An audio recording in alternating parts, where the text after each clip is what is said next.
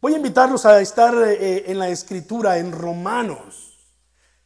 La epístola del apóstol Pablo a los romanos en el capítulo 8. Allí en el capítulo 8, y vamos a, ver eh, algunos versículos que están allí a partir del versículo 14 en adelante, del 14 hasta el 27. Allí voy a basar la eh, la palabra del Señor en esta mañana para nosotros, confiando en Dios de que el Señor tiene para nosotros un mensaje nuevo y fresco en nuestra vida. ¿Estamos listos allí, hermanos? Mire lo que dice el versículo 16. Dice, el Espíritu mismo da testimonio a nuestro Espíritu de que somos hijos de Dios. Nota el énfasis cuando dice la primera vez espíritu está con E mayúscula, ¿verdad? El espíritu mismo da testimonio. Eh, está hablando del Espíritu Santo. Por eso está con una E mayúscula, porque se refiere al Espíritu de Dios, el Espíritu Santo. El Espíritu mismo da testimonio a nuestro espíritu. Y cuando habla de nuestro espíritu, usted notará que entonces espíritu está escrito con una E minúscula, con una E chica. Porque precisamente, como dice el texto, se refiere a nuestro espíritu. El Espíritu de Dios le da testimonio a nuestro espíritu de que somos hijos de Dios. Voy a hablar un poquito de esto más adelante. Eh, quiero solamente eh, decirles que eh, la escritura nos enseña que de manera esencial el ser humano está compuesto de tres partes básicas. Espíritu, alma y cuerpo. En varias ocasiones el apóstol Pablo va a hacer mención de esto. Era la forma en cómo los griegos y los romanos concebían el ser el ser del hombre, espíritu, alma y cuerpo. Entonces el espíritu era aquella parte inmaterial puesta por Dios al momento de formar al hombre. Dice la escritura que allí él le dio el soplo de su espíritu para que hubiera vida en él. Y entonces Dios nos hizo seres espirituales. Era necesario ser seres espirituales para que Dios, que es espíritu, eso es lo que dice Juan capítulo 4, Dios es espíritu y los que le adoran en espíritu y en verdad es necesario que le adoren. Así que era necesario que el hombre tuviera una parte espiritual para poderse comunicar y tener comunión con Dios. Dios puso en el hombre el espíritu, le dio un alma lo hizo un ser viviente. Entonces hablamos del alma como el asiento de las emociones, de las decisiones, del razonamiento y de la capacidad de, de nuestra voluntad. En el alma está todo esto. Es el alma eh, lo que te permite pensar, lo que te permite eh, razonar, lo que te permite darte cuenta que eres un ser humano creado diferente al resto de la creación. O sea, eh, el, perro con todo y que, que es inteligente, ah, sí, pero el perro no sabe que es un perro. Los delfines dicen que son los animales con el cerebro más desarrollado en toda, en todo, eh, eh, en toda la tierra. Bueno, el delfín no sabe que es delfín. Él no tiene conciencia que es un, ser vivo diferente a otros. Pero nosotros, por tener la capacidad de razonamiento, por, tener la capacidad de, de decisión, por tener esa capacidad de voluntad, de tener voluntad, somos seres vivientes especiales delante de Dios. Ningún otro ser creado en la tierra tiene esta facultad. Ni siquiera los monos, por más que quieran relacionarlo con el ser humano y quieran hacerlo parte de la, del árbol genealógico, pues, no del mío por lo menos, ¿verdad? con todo y que eh, sí, algunos de mis familiares puedan parecer monos. Pero no, no tenemos nada que ver. Somos seres creados especiales por Dios, a quien Dios le puso espíritu, Dios le puso alma y Dios le dio un cuerpo. En esencial, esas tres partes de manera general. De allí podríamos hablar acerca de el corazón, podríamos hablar acerca del corazón, podríamos hablar acerca de la mente. El, el judío cuando hablaba del corazón se refería esencialmente al centro mismo de la mitad de en medio de la vida humana. El corazón era lo que le daba vida al hombre, sentido, y le daba conciencia de ser ser humano y le daba oportunidad de tener relación con Dios. Para el judío el corazón era lo más cercano al espíritu. Ahora mire lo que dice el texto que estábamos leyendo. El espíritu mismo le da testimonio a nuestro espíritu de que somos hijos de Dios. El apóstol Pablo acaba de hablarle a los, a los romanos que es necesario que el Espíritu Santo eh, llegue a sus vidas y santifique sus vidas a modo de que ellos ya no sean dominados por el pecado. A modo de que ellos ya no se esclavicen, ya no se dejen esclavizar por el pecado, que ahora vivan para Dios. Y eso lo logra el Espíritu Santo. Hablábamos de eso en los domingos pasados, ¿no? Cuando decíamos, según las escrituras, que eh, eh, el Espíritu Santo santificaba nuestro ser entero, santificaba nuestro cuerpo. Voy a mencionarlo un poquito más adelante otra vez. Pero lo que Pablo va a decir en estos versículos desde el 14 hasta el 27 es lo que nosotros podríamos llamar como nuestro más fiel y mejor amigo, el Espíritu Santo. El Espíritu Santo. El Espíritu de Dios. El Espíritu Santo es Dios mismo, pero en su esencia. Él en su esencia es, es, espíritu. Y Él eh, junto con el Padre y el Hijo son el mismo Dios. Yo sé que esta doctrina de la Trinidad es difícil de explicar, a veces más difícil de entender. Muchos no la aceptan. Hay iglesias cristianas que no la aceptan y, y ellos solamente creen en el nombre de Jesús. Pero la escritura revela desde el Antiguo Testamento, desde Génesis mismo, que el Espíritu de Dios ya estaba activo en la creación. ¿Se acuerdan esos primeros versículos de Génesis? Y en el principio creó Dios los cielos y la tierra. Y la tierra estaba desordenada y vacía. Y el Espíritu de Dios se movía sobre la faz de las aguas. Hasta se hizo una alabanza después Ah, en el siglo pasado, ¿verdad? En el principio el Espíritu de Dios, ¿verdad? Se movía sobre las aguas. ¿Y cómo dice ese coro? Pero ahora se está moviendo dentro de mi corazón. Porque es el mismo Espíritu de Dios. El Espíritu Santo es el mismo Dios. Dice Pablo que está con nosotros como nuestro más fiel y mejor amigo para acompañarte todos los días de tu vida, para estar contigo, para guiarte, para enseñarte, como lo va a decir eh, eh, literalmente en los siguientes versículos. Pero pensemos un poco en esto. ¿Cómo podemos asegurarnos estar con nuestros hijos cuando llegue el día en que ellos dejen el hogar? Bueno, ahora hablo por mi esposa y por mí.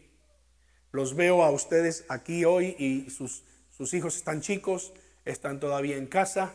Ni siquiera les ha pasado por la mente que uno de sus hijos se va a ir de casa a vivir lejos.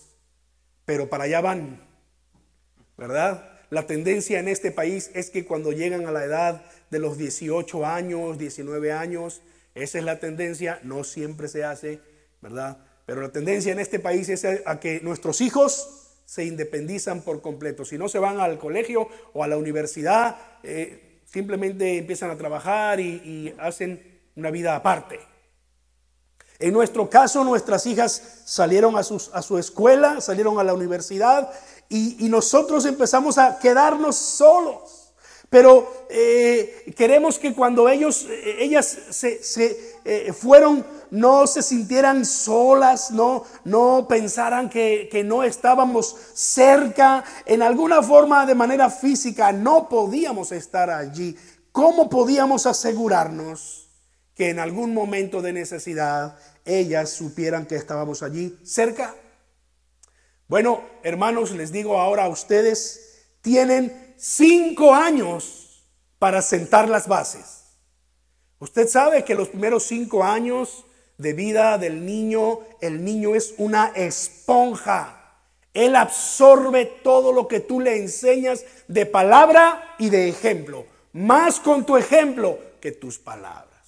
Tienes cinco años para poner las bases y tienes trece años más en promedio para reforzar lo que tú les enseñaste y les insististe durante cinco años. En esos trece años tienes la oportunidad de mostrarles que los amas incondicionalmente. Que ellos pueden contar contigo para tener éxito en la vida, aún y en medio de los errores que puedan cometer. Porque esto es verdad, nuestros hijos empiezan a tomar sus propias decisiones y muchas veces no son las mejores decisiones. Pero ellos tienen que eh, salir del hogar y estar seguros de que si se equivocan, hay un lugar donde ellos pueden venir y refugiarse, ¿no es cierto? Queremos que ellos eh, estén eh, seguros de estas cosas. Lo demás, hermanos, irá fluyendo poco a poco. Cuando fuimos a, a, bueno, me tocó a mí ir a la orientación en la universidad eh, una de las cosas que nos dijeron allá fue, por favor padres, cuando ya nos traigan a sus hijos finalmente para que inicie el semestre, no les llamen, no les manden textos, no, no hagan nada de eso. Déjenlos solos. Aquí van a madurar lejos de casa. Aquí estarán bien cuidados. Y claro, el corazón de un padre, como que escuchar eso, bueno, la, primera de nuestras hijas, eh, eh, tratamos de cumplirlo al pie de la letra, pero fue mi hija la primera en romper la regla. Ella escribió luego, luego, casi al principio del semestre, y empezó a, mandar mensajes y a comunicarse. Y entonces dijimos, bueno, pues eh, nosotros no lo estamos haciendo, lo hizo ella, ¿verdad? Con nuestra segunda hija, hermanos, eso ya fue más fácil porque ya teníamos la experiencia de la primera. Se fue y también dijimos, nosotros no vamos a, romper esa regla, vamos a dejarla que esté sola, que madure, sabemos que están seguras ahí en la escuela, etcétera, etcétera, pero eh, pasó básicamente lo mismo.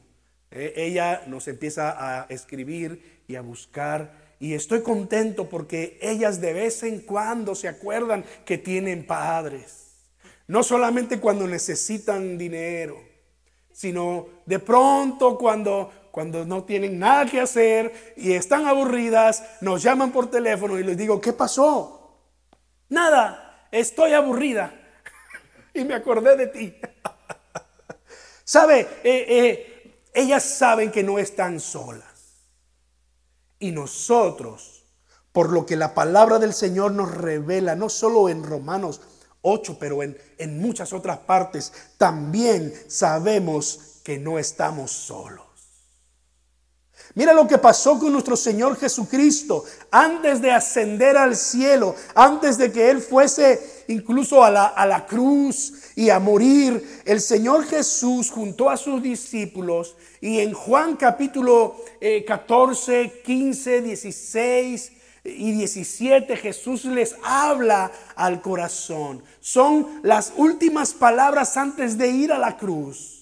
Jesús empieza a ministrar a sus discípulos y Jesús les dice allí, no los dejaré huérfanos, vendré a ustedes. Y quizás sus discípulos no entendían bien lo que Juan 14, 18 estaba diciendo, vendré a ustedes. Bueno, Jesús estaba hablando del Espíritu Santo.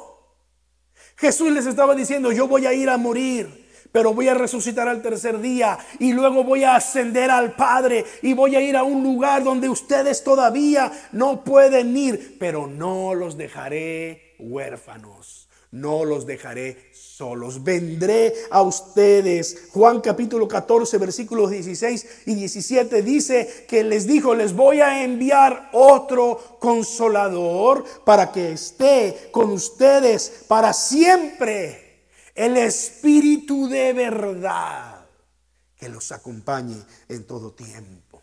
Esa promesa se cumplió literalmente en el día de Pentecostés, 50 días después de la resurrección de Cristo. Y las enseñanzas de nuestro Señor Jesucristo allí en Juan capítulo 14, 15, 16 y 17 son las mismas enseñanzas que Pablo en el capítulo 8 le está dando a la iglesia de los romanos. Mire, Pablo solamente había mencionado tres veces al Espíritu Santo en la carta a los romanos hasta que al final del capítulo 7, pero principalmente a partir del capítulo 8, el Espíritu Santo viene a ser mencionado de manera eh, eh, clara, una revelación eh, clara y, y, con el propósito de darle a entender a la iglesia que ahora el Espíritu Santo es quien hace la obra en el creyente. Es el Espíritu de Dios el que aplica la salvación, el que te guía a que tú puedas ser justificado por Dios por medio de Cristo. Es el Espíritu Santo el que hace todas estas cosas que Él va a mencionar aquí y que yo quisiera que fuéramos eh, leyendo poco a poco. Él menciona ah, en el primer capítulo, en el versículo 4, le llama espíritu de santidad. Luego en el capítulo 5, versículo 5, dice que el amor de Dios ha sido derramado en nuestros corazones por el Espíritu Santo que nos fue dado, pero no vuelve a mencionar nada. Y la expresión de Pablo, el Espíritu Santo que nos fue dado, habiendo sido derramado el amor de Dios en nosotros, es como recordando palabras del Antiguo Testamento, allá en Isaías 44, 3 o en Joel capítulo 2, versículo 28, en donde el Señor prometía derramar el Espíritu Santo sobre todas las personas. Ah, recuerde, en el Antiguo Testamento el Espíritu de Dios era solo para unos cuantos elegidos, profetas, reyes, sacerdotes, los jueces, unos cuantos elegidos. El resto del pueblo no tenía esa bendición, pero a través de los profetas Dios dijo, un día voy a derramar mi Espíritu Santo sobre toda carne, sobre sus hijos, sobre sus hijas, sobre los siervos, sobre los libres, sobre los hombres, sobre las mujeres, sobre todo mundo. Y todos podrán tener el Espíritu Santo en su corazón. Luego le vuelve a mencionar el apóstol Pablo en el capítulo 7, versículo 6, refiriéndose a la nueva vida en Cristo, allí donde dice que eh, hemos muerto al pecado, hemos sido hechos, hechos libres de la ley. Dice, eh, estábamos antes sujetos a esa ley, pero hoy estamos bajo el régimen nuevo del Espíritu. Y es todo lo que dice, no, no lo revela más. Pero entonces en el capítulo 8 realza la persona del Espíritu Santo en la vida del creyente. En el capítulo 8 la palabra Espíritu Santo o la palabra Espíritu con E mayúscula aparece unas 20 veces, imagínate. Aparece unas 20 veces y por el contexto que leemos en el capítulo 6 y capítulo 7, la palabra de Dios presenta el ministerio del Espíritu Santo como la respuesta y la solución al problema del pecado y la carne en la cual ahora vivimos. Pablo preguntó en el capítulo 6, versículo 1, entonces ¿qué? ¿Seguiremos pecando? Para que eh, eh, la gracia abunde. La respuesta final a esa pregunta, al problema del pecado en el hombre, es el Espíritu de Dios, quien viene como un regalo para aplicar en nosotros los beneficios de la muerte y la resurrección de Cristo. Aleluya. Decíamos la semana pasada que eh, al final del capítulo 7, el, capítulo 7 habla de la lucha entre eh, la carne y nuestra mente. Pablo decía, con mi mente yo quiero honrar a Dios. Con mi mente yo quiero hacer lo bueno, pero la carne es débil, la carne se revela. Esta ley, este principio que hay en nuestra vida de que la carne tiende al pecado, termina ganando. Con mi mente quiero servir a Dios, pero mi carne se revela y quiere servir al pecado. La lucha entre, eh, entre la carne y la mente. Pero en el capítulo 8 cambia a los protagonistas. Hagan una lectura otra vez lenta del final del capítulo 7 y principio del capítulo 8 para que ustedes se den cuenta de esto. Porque en el capítulo 8 cambia el énfasis. Ya no va a hablar de la lucha de la carne contra la mente, va a hablar de la lucha de la carne contra el espíritu. Contra el espíritu. Y es que precisamente es el espíritu de Dios el que toma nuestro lugar en las batallas. Es el que pelea nuestras batallas. En otras palabras, hermanos, es por medio del Espíritu Santo que nosotros vamos a tener victoria día a día en contra de nuestro peor enemigo, la carne. Esta carne que se quiere revelar en todo tiempo. Por eso, Pablo va a hablar del Espíritu Santo en nosotros. Y lo va a presentar como se lo presentó Jesús a sus discípulos. No los dejaré huérfanos. Vendré a ustedes. Les enviaré otro consolador para que esté con ustedes para siempre, el Espíritu de verdad. Vamos a ver lo que el apóstol Pablo le dice a la iglesia. En primer lugar, el apóstol Pablo nos dice que por el Espíritu Santo nosotros somos santificados. Somos santificados. Es decir, el Señor por su Espíritu purifica nuestro corazón y nuestra mente, limpiándonos de toda contaminación de carne, de la carne y, contaminación del espíritu y vivificando incluso nuestros cuerpos mortales con el poder de su espíritu. Pablo sabe que, que en, nuestra, en nuestra carne hay debilidad que si nosotros dependiéramos de lo que quiere nuestro cuerpo, nuestra carne, no podríamos honrar a Dios, no podríamos buscar a Dios. Hermanos, dígame, sí o no, es su carne la que de pronto le susurra al oído. El domingo en la mañana, duérmete otro ratito. No te preocupes, no pasa nada si hoy no vas a la iglesia. ¿Verdad?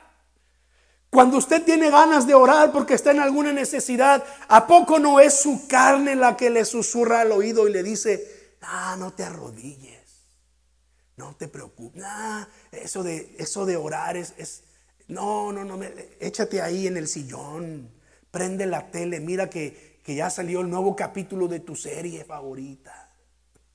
Es la carne.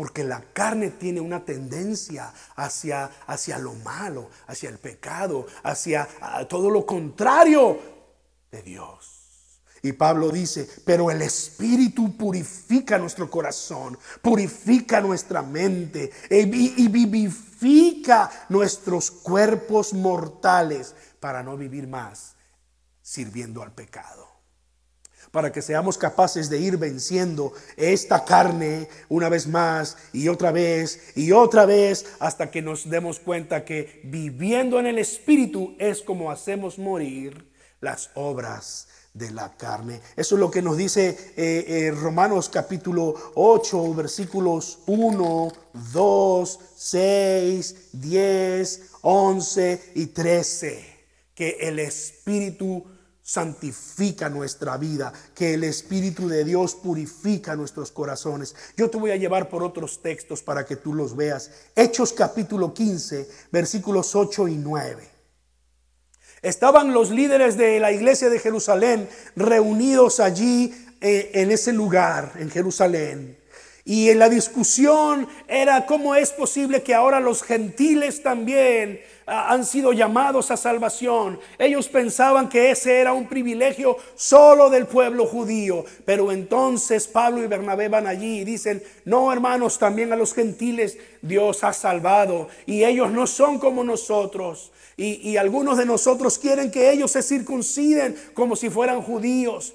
De tal manera que se juntan todos los hermanos allí en Hechos 15 se juntan todos los líderes. Estaba Pedro, estaba Juan, estaba, estaba ah, también allí Mateo, estaba por allí Felipe, estaba por allí Jacobo, el hermano de Jesús que había venido ahora a ser un líder en la iglesia. Y llegó Pedro, eh, Pablo y llegó Bernabé y estaban todos congregados. Y entonces de pronto Pedro pide la palabra, se levanta y Pedro va a hablar de una experiencia que él tuvo años atrás con unos romanos.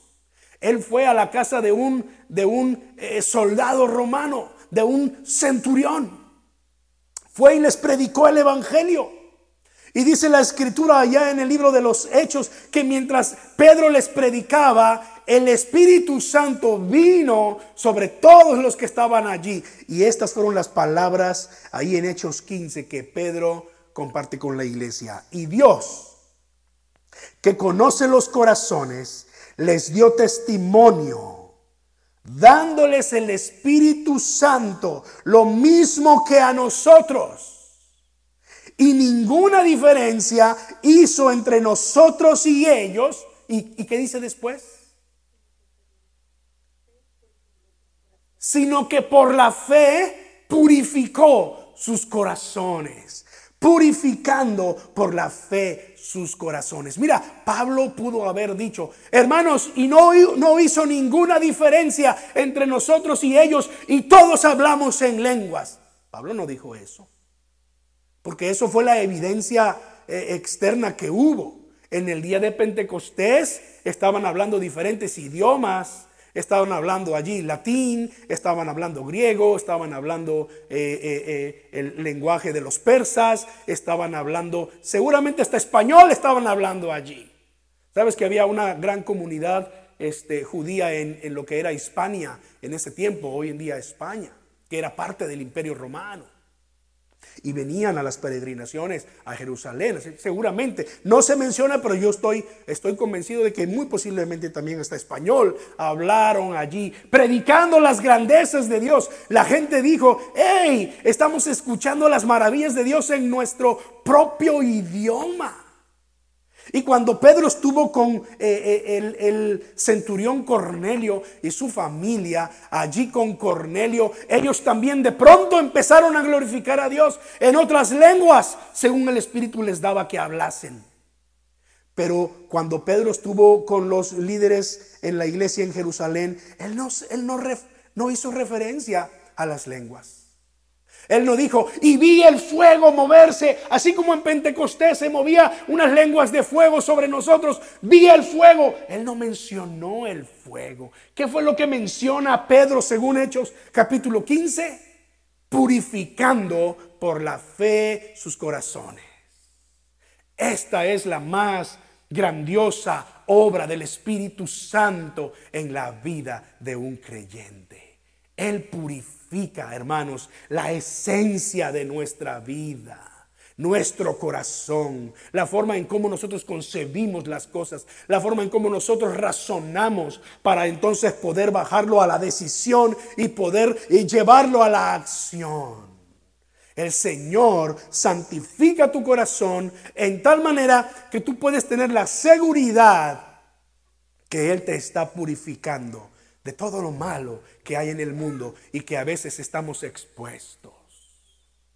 Gloria al Señor. Romanos capítulo 8, versículo 11 lo vuelve a decir. Y si el espíritu de aquel que levantó de los muertos a Jesús mora en ustedes, el que levantó de los muertos a Cristo Jesús, vivificará también sus cuerpos mortales por su espíritu que nos que, que habita en nosotros.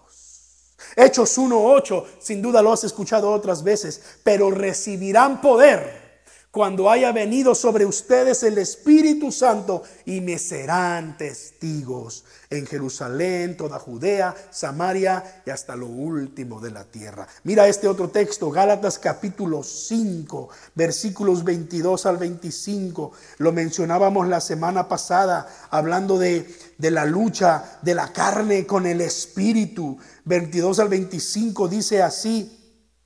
La palabra del Señor, Gálatas capítulo 5. Eh, Mas el fruto del Espíritu es amor, gozo, paz, paciencia, benignidad, bondad, fe, mansedumbre, templanza. Contra tales cosas no hay, no hay ley. Pero los que han, eh, pero los que son de Cristo han crucificado la carne con sus pasiones y deseos. Si vivimos por el Espíritu, andemos también por el Espíritu. Andemos. El Espíritu Santo es poder santificador, hermanos. Antes que cualquier otra experiencia está la pureza del corazón. Dios transforma nuestra vida de tal manera que empezamos a ver las cosas distintas. Ese es el máximo al que debemos aspirar en esta vida.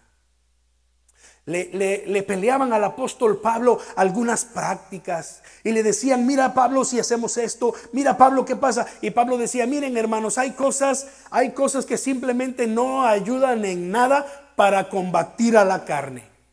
Hay cosas que simplemente no te ayudan en relación a vencer a la carne. Es decir, no te santifican. Son cosas que no, no te llevan a la pureza de tu corazón, a la pureza de tu vida. Y si, y si son cosas que no santifican tu vida, que no te ayudan para batallar contra la carne, son cosas secundarias. No tiene nada de malo si tú brincas en una alabanza o si tú solo estás quieto y aplaudes o si tú solo cierras tus ojos, levantas tus manos y cantas. No hay diferencia. No porque brinques entonces vas a ser mejor cristiano. Como también no porque no brinques vas a ser mejor cristiano. Son cosas que no ayudan a combatir contra la carne, o sea, no santifican el corazón. ¿Qué es lo que santifica el corazón? Solamente el Espíritu de Dios. Cuando tú te entregas a Él y le dices, Señor, haz tu obra, haz tu obra. Señor, así como dices en Romanos 7 y 8, santifica este cuerpo mortal, purifica mi corazón, purifica mi mente, Señor. Mira cómo batallo diariamente contra el pecado, pero dame el poder de tu Espíritu Santo para vencer. Amén. Busquemos el poder santificador. La segunda cosa que Pablo le dice a la iglesia eh, de Roma es que el Espíritu, nuestro mejor y más fiel amigo, nos guía en todo tiempo. Versículos 14 Romanos 8, 14 al 16. Dice allí, porque todos los que son guiados por el Espíritu de Dios, estos son hijos de Dios. Dicho en otra forma, los que son hijos de Dios son guiados por el Espíritu de Dios, pues no han recibido el espíritu de esclavitud para estar otra vez en temor Note espíritu con E mayúscula, espíritu de esclavitud para estar otra vez en temor, sino que han recibido el espíritu de adopción, otra vez con E minúscula, el espíritu de adopción por el cual clamamos, Abba, Padre. El espíritu mismo da testimonio a nuestro espíritu de que somos hijos de Dios. Ya Cristo Jesús lo había prometido a sus discípulos. Y esa promesa se extiende a todos aquellos que le siguen. Esa promesa se extiende a todos nosotros que hemos decidido ser sus hijos. Porque todos los que son hijos de Dios son guiados por el Espíritu de Dios. Mira cómo eh, lo, lo dijo Jesús a sus discípulos en Juan capítulo 16 versículo 13. Dice allí la palabra del Señor, pero cuando venga el Espíritu de verdad, recuerda que al Espíritu Santo Cristo le llamó Espíritu de verdad por un propósito, con un propósito, por una razón. Él los guiará a toda la verdad, porque no hablará por su propia cuenta, sino que hablará todo lo que oyere y les hará saber las cosas que han de venir. Él me glorificará porque tomará de lo mío y se los hará saber a ustedes. El Espíritu de verdad, Él los va a guiar a toda verdad. Hay cosas de las escrituras que no puedes entender. Hay cosas de la vida misma que te cuesta trabajo entender y saber por qué ocurren, con qué propósito. Bueno, la palabra del Señor nos dice que aún los misterios que tienen que ver con Dios y con la vida nos son revelados por su espíritu que nos guía a toda verdad. Ve conmigo a Primera a los Corintios capítulo 2. Primera a los Corintios Pablo hablándole a los Corintios capítulo 2, versículos 9 eh, al 12. Antes bien, como está escrito, cosas que ojo no vio, ni oído oyó, ni han subido en corazón de hombre, son las que Dios ha preparado para los que le aman. Pero Dios nos las reveló a nosotros por el Espíritu, porque el Espíritu todo lo escudriña, aún lo profundo de Dios. Porque ¿quién de los hombres sabe las cosas del hombre sino el Espíritu del hombre que está en él? Así tampoco nadie conoció las cosas de Dios sino el Espíritu de Dios. Y nosotros no hemos recibido el espíritu del mundo, sino el espíritu que proviene de Dios, para que sepamos lo que Dios nos ha concedido. Wow. Hermano, acércate a la palabra del Señor con esa convicción. Tal vez tú digas, es que hay tantas cosas que no entiendo. Sí, es cierto. Hay veces que que hay cosas que no son fáciles de digerir, fáciles de entender, más cuando pensamos, Señor, ¿qué significa esto para mí hoy, en este tiempo? En mi, en mi contexto, en mi vida como esposo eh, eh, o esposa o, o hijo o padre. ¿Qué significa esto para mí hoy? La palabra del Señor dice que el Espíritu Santo revela a nuestro corazón las cosas de Dios. Hacemos bien en acercarnos a la palabra de Dios con una oración así como esta. Señor, que tu Espíritu Santo, al que tú llamas Espíritu de verdad, y que tú dices que nos guía a toda verdad, me ayude a entender lo que voy a leer de tu palabra. Porque esta es la promesa. ¿Te has sentido incluso inseguro alguna vez? ¿Inseguro delante de Dios? ¿Inseguro en tu relación con Dios? ¿Te ha asaltado la duda alguna vez sobre si eres de Cristo o no? Mire, yo recuerdo cuando iba, cuando estaba eh, creciendo en la iglesia, y de pronto proyectaban en la iglesia alguna de esas películas del infierno. Hermanos, yo ya me había entregado a Cristo, pero yo terminaba la película, estaba yo ahí enfrente otra vez de rodillas. Porque yo tenía aquel miedo, aquella inseguridad, si era o no de Cristo.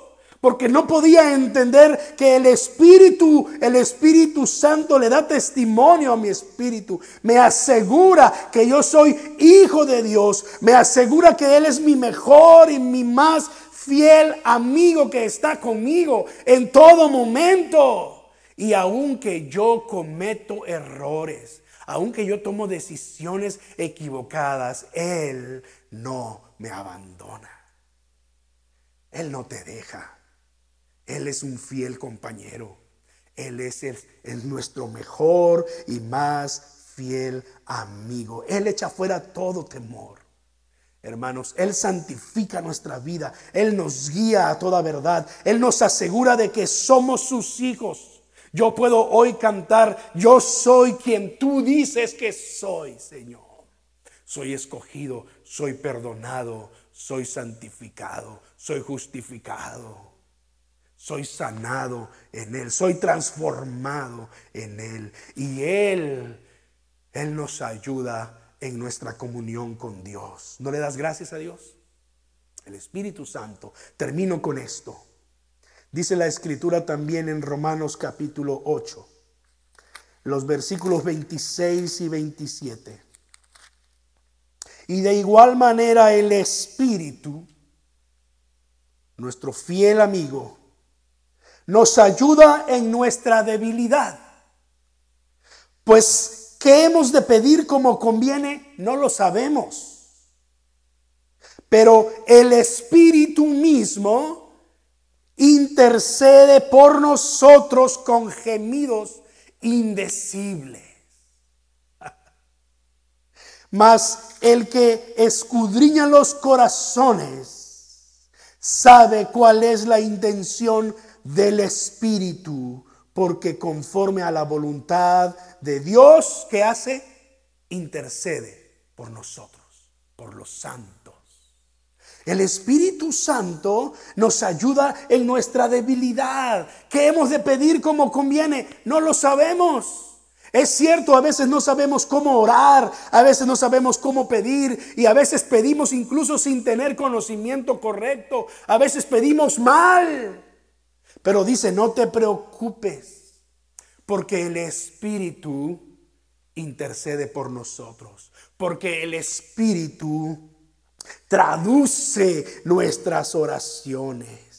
Ya no tengo que preocuparme porque no sé orar o porque no tengo conocimiento correcto para orar o porque alguien puede decirme, pastor, ore por mi esposo cuando en verdad quizás ella sea el problema. A, veces me ha pasado eso. Hermano, aquí traigo a mi hijo para que ore. Ah, ok, voy a orar por su hijo, pero déjeme hacerle unas preguntas y de pronto me doy cuenta que ella es perfeccionista y que el pobre hijo está que se come las uñas porque ya tiene miedo de que la mamá se le salga el genio. Y, entonces digo, no, espérame, eh, creo que voy a orar más bien por la mamá que por el hijo, ¿verdad? A veces no oramos correctamente, pero no me tengo que preocupar. La promesa es que cuando yo oro, el Espíritu Santo, es lo que he leído aquí en, en Romanos 8, el Espíritu Santo traduce mis oraciones, porque Él sabe lo mejor porque Él conoce la verdadera necesidad,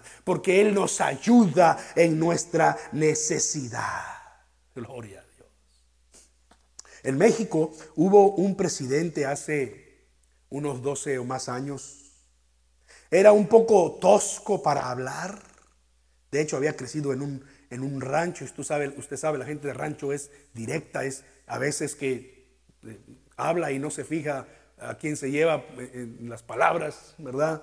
Entonces eh, él en muchas ocasiones hablaba y, o no se daba a entender o, o, hablaba muy, muy, muy fuerte, confundía, ofendía a otros y para resolver ese problema le contrataron a un vocero. Entonces el presidente ah, se presentaba en público y hablaba y decía y todo el mundo levantaba y, pero... Entonces de pronto aparecía el vocero y decía lo que el presidente quiso decir. y arreglaba las cosas, ¿verdad? Y uno decía, ah, oh, Ok, es más, empezaron a hacer bromas en televisión y de pronto se disfrazaban del presidente y de su esposa acostados ya en la cama listos para dormir y el esposo le decía algo a la esposa y la esposa, ¿qué? Y salía entre las sábanas el vocero, lo que el presidente quiso decir. Hermanos, pero así sucede con nuestras oraciones. Así sucede cuando nosotros oramos. Es una comunicación de dos vías. Porque el Espíritu Santo intercede por nosotros, pero el Espíritu Santo también nos revela los propósitos de Dios. Jesús lo dijo en Juan 16, Él me glorificará porque tomará de lo mío y se los hará saber a ustedes. Voy a citar otra vez primero a los Corintios 2.10 que leíamos hace un momento. Pero Dios nos la reveló a nosotros por el Espíritu, porque el Espíritu todo lo escudriña, aún lo profundo de Dios. Wow. Gracias Espíritu Santo. Termino con, con este tibón espiritual. Esta es carne, carne pura espiritual. Dice Romanos 8:27. Al final del versículo, porque conforme a la voluntad de Dios, intercede por los santos. No dice allí por, porque conforme a la voluntad de los santos intercede ante Dios. ¿Verdad que no dice eso? No dice porque, porque conforme a tu voluntad Él intercede ante Dios. No, porque conforme a la voluntad de Dios intercede por nosotros. ¿Qué significa esto para nosotros? nuestra oración y nuestro deseo debe ser siempre la voluntad de Dios. Jesús oró así en el Getsemaní. Señor, ¿hay alguna otra forma de salvar a la humanidad sin que yo tenga que pasar por la muerte, por el sufrimiento? Pero sus palabras finales eran, pero no se haga lo que yo quiero, sino lo que tú quieres. ¿Verdad que sí? no se haga mi voluntad, sino la tuya. El Padre nuestro nos enseña a orar de esa forma. Padre nuestro que estás en los cielos, santificado sea tu nombre, venga tu reino. Y luego, ¿qué dice? Hágase tu voluntad como en el cielo, así también en la tierra. Wow. Hermanos, cuando nosotros oremos así, las cosas van a ser mejor para nosotros. Nosotros pensamos que, las, las, cosas van a ser eh, de alguna forma eh, mejores o bien para nosotros si oramos de cierta forma y le decimos, Señor, e, es lo que quiero que hagas, es lo que yo necesito, Señor, te pido, Señor, mira yo, incluso hasta hoy en día muchas iglesias le han puesto eh, adjetivos, ¿verdad? Diciendo, yo reclamo, yo declaro, yo decreto, yo, y, y se inventan un montón de palabras. Si al final de cuentas dice la palabra del Señor que Dios es soberano. Hasta se me fue la voz ahí. Dios es soberano y Él hace su perfecta voluntad. Y su perfecta voluntad está bien para mí, porque Él tiene pensamientos de paz y bienestar para mí.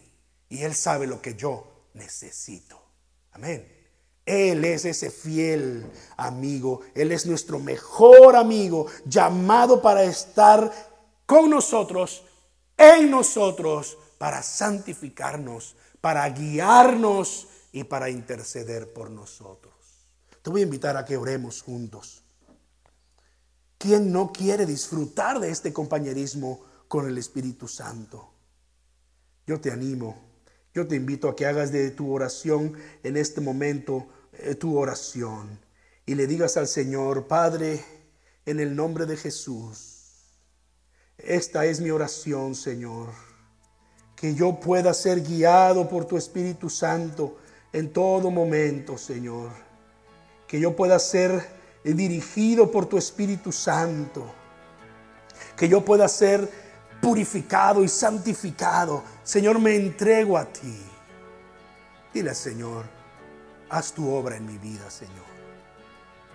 Tú conoces mis necesidades mucho mejor que yo. Cada vez que yo ore delante de ti, Señor, cada vez que yo me presente delante de ti, haz tu perfecta voluntad, porque tú sabes lo que es mejor para mí, Señor. Tómanos en tus manos, Padre Celestial. Llénanos de ti, Señor. Llénanos de ti, mi Dios. En el bendito nombre de nuestro Señor Jesucristo, oramos.